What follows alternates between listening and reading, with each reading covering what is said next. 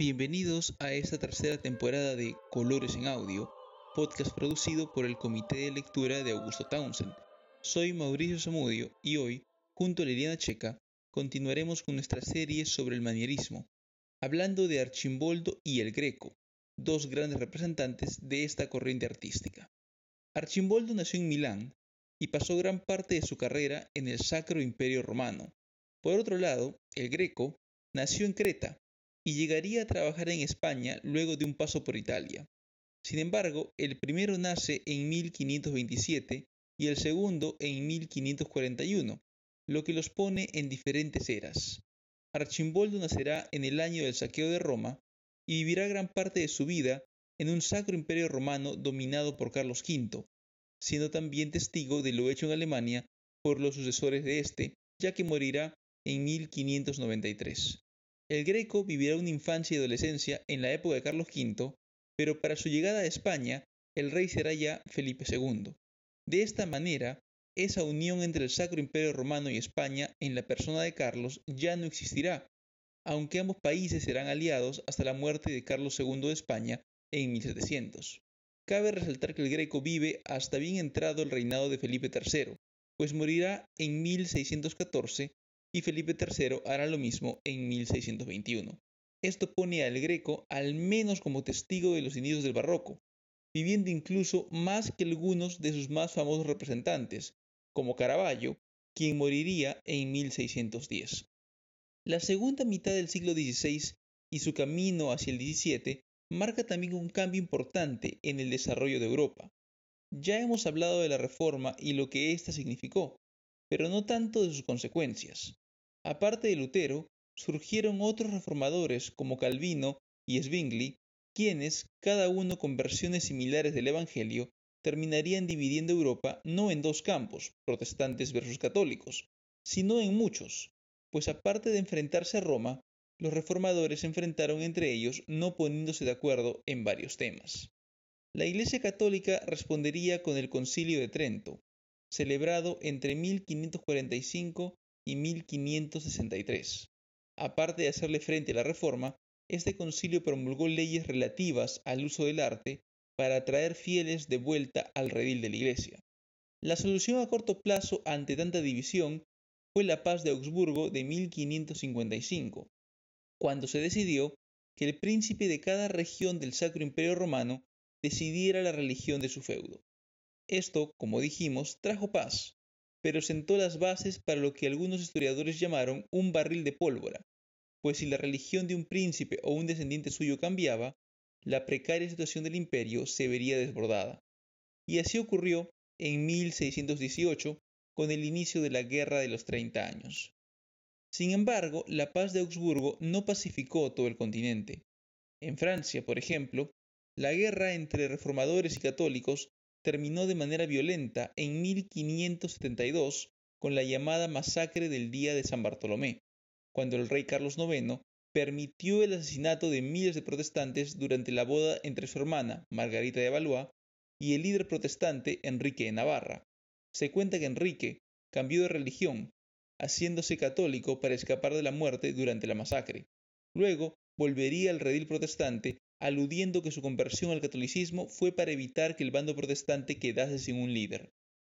Finalmente, al heredar la corona de Francia a través de su esposa, ante los fallecimientos de Carlos IX en 1574 y el hermano de este, Enrique III, en 1589, cambiaría nuevamente de religión, haciéndose católico para calmar los ánimos del pueblo parisino, quienes le cerraron las puertas de la ciudad al no querer un protestante como rey se dice que el futuro Enrique IV pronunció la frase París bien vale una misa.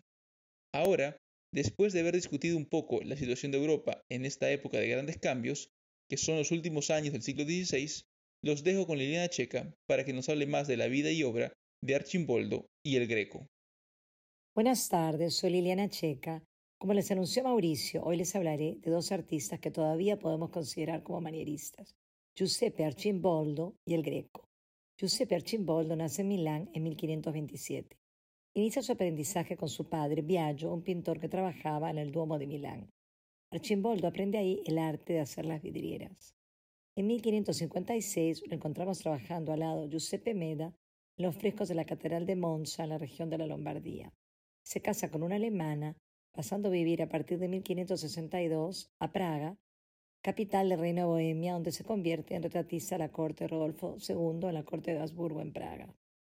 La calidad de su enigmática pintura hará que los Habsburgo lo nombren pintor de corte en Praga desde 1562. Trabaja para Fernando I, Maximiliano II y Rodolfo II. Archimboldo es conocido fundamentalmente por sus naturalezas muertas, frutas, carnes, vegetales e incluso libros con los que construye retratos. El más famoso de todos es el que realiza para su comitente el emperador Rodolfo II. Este no es más que un ejemplo de su versatilidad y originalidad para pintar. El emperador queda muy satisfecho con Pertunums, de alrededor de 1521, no solo por la imaginación de Chimboldo, sino por la analogía con el dios romano de la vegetación. Se desempeña también como decorador de corte, diseñador de trajes, de aparatos hidráulicos sorprendentes de instrumentos musicales al estilo de Leonardo da Vinci. A la muerte Rodolfo II regresa a su Milán natal, donde muere en 1593. Los tres soberanos para los que trabaja valoran su talento, por lo que no solo es nombrado pintor de corte, sino incluso conde palatino. Su obra será revalorizada por el surrealismo, movimiento cuyo manifiesto se redacta en 1924. El otro artista cuya obra también se ve afectada por el manierismo es Domenico Totokopoulos, conocido como el Greco por su lugar de procedencia. Nace en 1541 en la isla de Creta, momento en el que ésta está bajo dominio veneciano. Se sabe que proviene de una familia griega de religión católica. Inicia su aprendizaje en su ciudad natal, donde recibe una formación basada en el arte bizantino y aprende la técnica del mosaico. Se desplaza luego a Venecia, donde continúa su entrenamiento pictórico. Es ahí donde recibe el apelativo del Greco que se convertiría en su nombre artístico. Se sabe que pasa una temporada en Roma para luego establecerse definitivamente en Toledo, donde llega para realizar un encargo para Diego de Castilla de Al de la Catedral. La ciudad era, en aquel entonces, un centro de aprendizaje de las enseñanzas de la Contrarreforma Católica. En esa ciudad madura el estilo que distinguiría su pintura, de figuras propias del manierismo de tonos azules y venecianos. La mayor parte de los encargos que desarrollaría en la ciudad provendrían de la burguesía entre la que goza mucho respeto, prestigio y admiración. El Greco sobresale como retratista de hidalgos y eclesiásticos, vistas de Toledo, incluso una obra de carácter mitológico, El Acoonte. A finales del siglo XIX renace el interés por su arte, que se revaloriza con el desarrollo del expresionismo a inicios del siglo XX. La obra del Greco está cargada de misticismo y tiene una fuerte carga espiritual, producto de la contrarreforma católica. La extrañez de su pintura ha sido causa de muchos estudios. Sin embargo, hoy se sabe que las figuras alargadas se deben a su formación bizantina al inicio de su carrera pictórica. Sus personajes, que tienen formas deliberadamente desproporcionadas, sus paisajes angustiantes, su manejo del color propio de la escuela veneciana, aunque no deja de usar el color manierista, lo convierten no solo en un precursor del expresionismo temprano, sino también influencian a la etapa azul de la pintura de Picasso. La comisión más importante de la carrera del Greco es el entierro del conde de Orgaz, realizado para la iglesia Santo Tomé, ubicada en las cercanías de la casa del marqués de Villena, donde vivía el pintor. Se trata de una de las obras maestras del artista, hecha a partir de un encargo del párroco Andrés Núñez de la Madrid.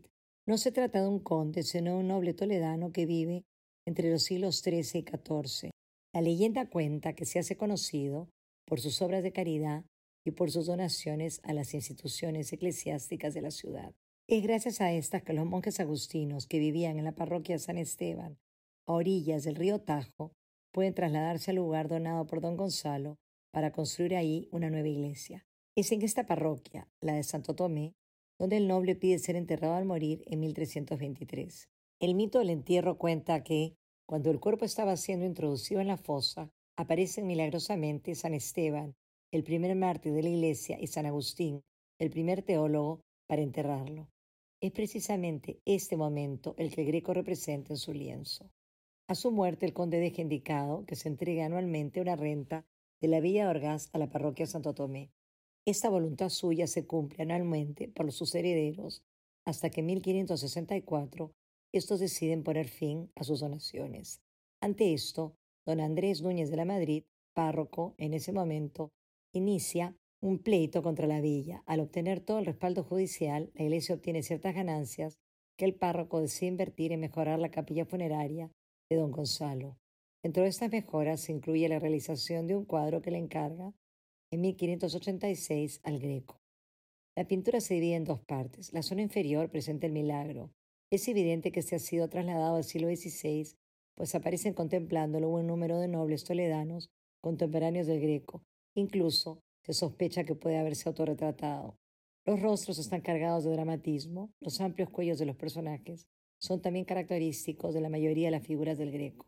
Algunas referencias de la obra proceden del arte bizantino, sin embargo también se encuentran elementos manieristas y venecianos. La parte baja de la imagen presenta un primer plano del milagro. Se muestra en el centro la figura de don Gonzalo en el momento en el que va a ser depositado por los dos santos en la fosa. San Agustín aparece vestido de obispo y lo toma por los hombros, mientras que San Esteban, vestido de diácono, lo sujeta por los pies. Junto a los santos se encuentra un niño vestido de negro que lleva una antorcha y un pañuelo con una fecha, 1578, que se piensa podría ser el hijo del pintor y la fecha la de su nacimiento. A la derecha se encuentra el párroco, don Andrés Núñez de la Madrid, con la mirada dirigida al cielo. Es precisamente este personaje el que une el mundo divino con el humano. A la izquierda aparecen dos personas con hábitos franciscanos y agustinos, en aquel entonces las órdenes más importantes de la ciudad de Toledo. Detrás de estos personajes se encuentran los nobles toledanos vestidos con trajes negros y cuellos de encaje blanco. La zona superior se considera la zona de gloria, hacia donde se dirige el alma caritativa de don Gonzalo. El entierro del conde Orgaz no hace más que confirmar la destreza técnica del greco y lo posiciona como uno de los grandes artistas del manierismo fuera de la península itálica.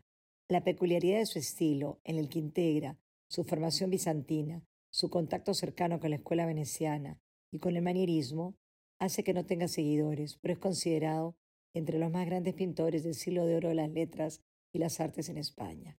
Nos despedimos hasta un próximo episodio de Colores en Audio.